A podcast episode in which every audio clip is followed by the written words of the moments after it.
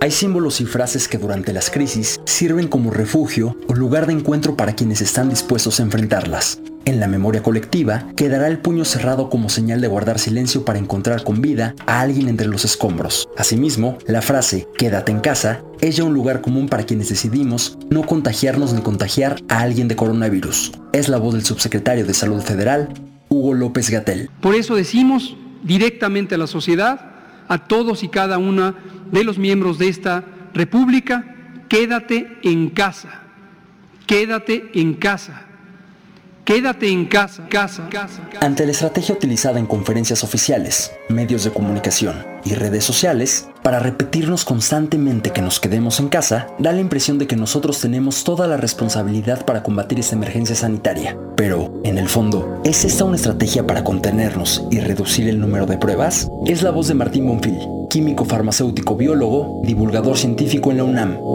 Lo primero que te podría decir respecto a si todos deberíamos hacernos la prueba para ver si estamos infectados de COVID-19, es que básicamente no.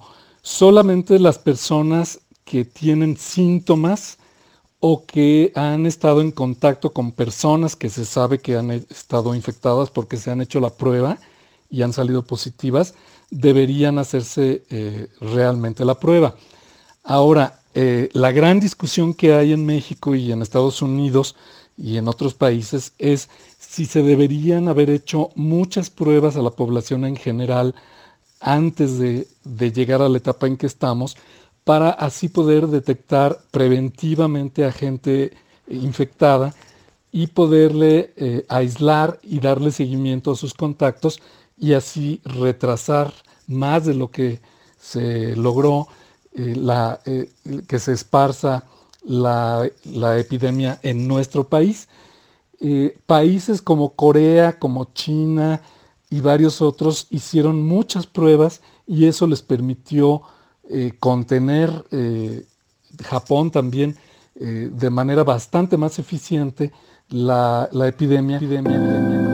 Queda claro que México rechazó las medidas que utilizaron los países asiáticos para contener el virus y prefirió seguir el modelo de Italia, España, Francia y Estados Unidos. Se vale preguntar, ¿es por falta de recursos económicos y por consiguiente de pruebas para detectar el COVID-19?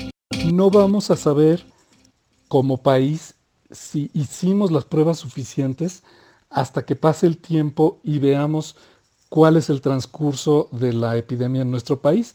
Eh, hay dos estrategias, eh, básicamente, la de hacer muchísimas pruebas y darle seguimiento, como decía hace un momento, a los pacientes y a sus contactos, es lo que recomienda la Organización Mundial de la Salud y la mayoría de los epidemiólogos en el mundo.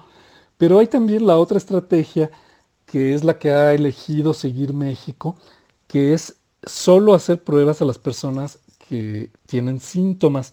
Esto no nos permite saber realmente cuántos casos hay ahí ocultos que puedan ser asintomáticos, pero aún así, utilizando la estadística epidemiológica, sí se puede estimar con los datos que tenemos la cantidad de eh, personas infectadas y predecir con cierta confiabilidad los casos graves que pueda requerir hospitalización.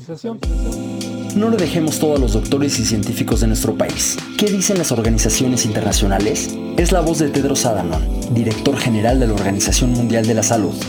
You cannot fight a fire blindfolded, and we cannot stop this pandemic if we don't know who is infected. We have a simple message for all countries. Test, test, test, test, test, test. No puedes combatir al fuego con los ojos vendados y no podemos parar esta pandemia si no sabemos quién está infectado. Tenemos un simple mensaje para todos los países. Realicen las pruebas. Desde mediados de marzo, la Organización Mundial de la Salud ha pedido hacer pruebas incluso a quienes presenten síntomas leves. Pruebas masivas respaldadas por laboratorios y universidades. Ante esto, ¿qué dice la Secretaría de Salud en México? A partir de que Estados Unidos anunció el incremento de sus medidas de restricción, creció esta idea. Todo mundo tiene que hacerse la prueba. Y entró una idea completamente mm, carente de sentido técnico de que México tiene pocos casos porque no hace pruebas. No tiene sentido. Así no funciona la vigilancia epidemiológica y así no funciona la atención de la salud. Lo que hemos explicado repetidamente es esta prueba no es una prueba para uso clínico, una persona que tenga los síntomas, que tenga la enfermedad, no sirve de nada saber si es positivo o negativo. ¿Por qué razón? Porque la atención médica de una persona con COVID, la enfermedad que produce el nuevo coronavirus, es exactamente igual, se sepa que tiene o que no tiene el virus. Porque no existe en el mundo entero y muy probablemente no existirá a lo largo de la epidemia un tratamiento específico, un medicamento que aniquile al virus. ¿Por qué razón? Porque esta enfermedad, igual que la enorme cantidad, una enorme cantidad de las infecciones respiratorias causadas por virus, se curan solas. El sistema de defensas del cuerpo, llamado sistema inmune, genera anticuerpos, que son sustancias, moléculas, proteínas, que combaten al virus y lo aniquilan solo. Y es por eso que la enorme cantidad de la enorme mayoría de las personas se recuperan espontáneamente. Además del llamado a que solo se hagan pruebas de COVID-19, aquellas personas que tengan síntomas como aumento de la temperatura y tos seca, los titulares de la Secretaría de Salud rechazan la idea de hacer pruebas rápidas, las cuales se hacen a través de laboratorios médicos u hospitales, ya que no se consideran confiables. No hay pruebas rápidas competentes hasta el momento, ni México, y asumo que tampoco otros países tienen una resistencia programada a no usar pruebas rápidas, aunque el subsecretario López Gatel insista que en México y en otros países no se utilizan esas pruebas, Estados Unidos y España se han posicionado como los países que han tenido mayor apertura a este tipo de prueba. Lo cierto es que somos testigos del incremento diario de contagios y decesos. Es la voz de Enrique Alfaro, gobernador de Jalisco. De aplicar pruebas rápidas para poder hacer una detección temprana, no para establecer un mecanismo y un tratamiento específico, sino para poder hacer detecciones tempranas y aislar a los pacientes, aplicarles una prueba PCR para poder confirmar y entonces poder evitar más contagios. Eso es lo que Jalisco puso sobre la mesa. Y lo único que hemos tenido como respuesta es un no que no tiene una explicación.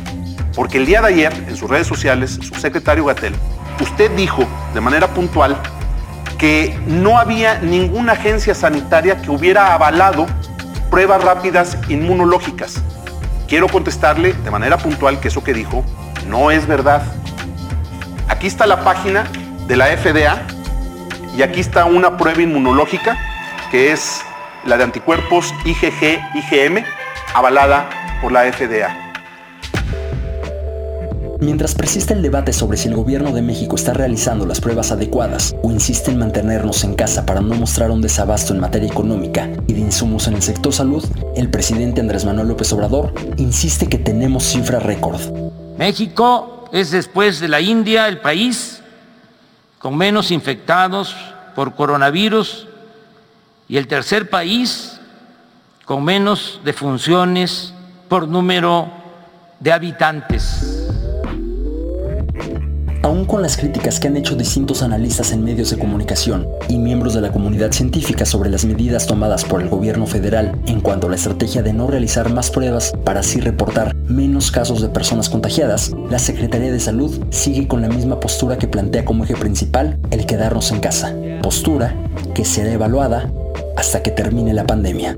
Se ha depositado prácticamente el total de la responsabilidad del manejo de la epidemia en una sola persona que es el, que se ha llamado zar de la, de la epidemia, Hugo López Gatel, y eso no siempre es una buena estrategia. Normalmente sería deseable que las decisiones se tomaran de forma más colegiada y participaran en ella eh, grupos de especialistas.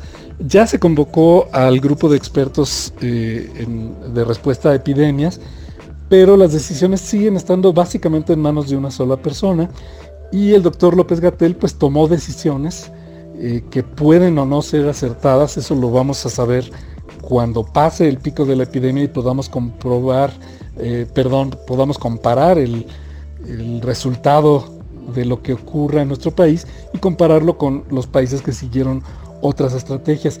Lo que sí puedo decir es que sin duda el doctor López Gatel es un experto en el tema y no nos queda más que confiar y esperar que sus decisiones hayan sido acertadas y hacer nuestra parte, que por el momento es seguir todas las recomendaciones oficiales. ¿Cuál es tu opinión sobre las medidas tomadas por el gobierno federal y la Secretaría de Salud? Escríbenos a arroba 99 fm Mientras tanto, no lo olvides. Quédate en casa. Quédate en casa. Quédate en casa. Porque si lo haces y lo hacemos todos. Es la única manera.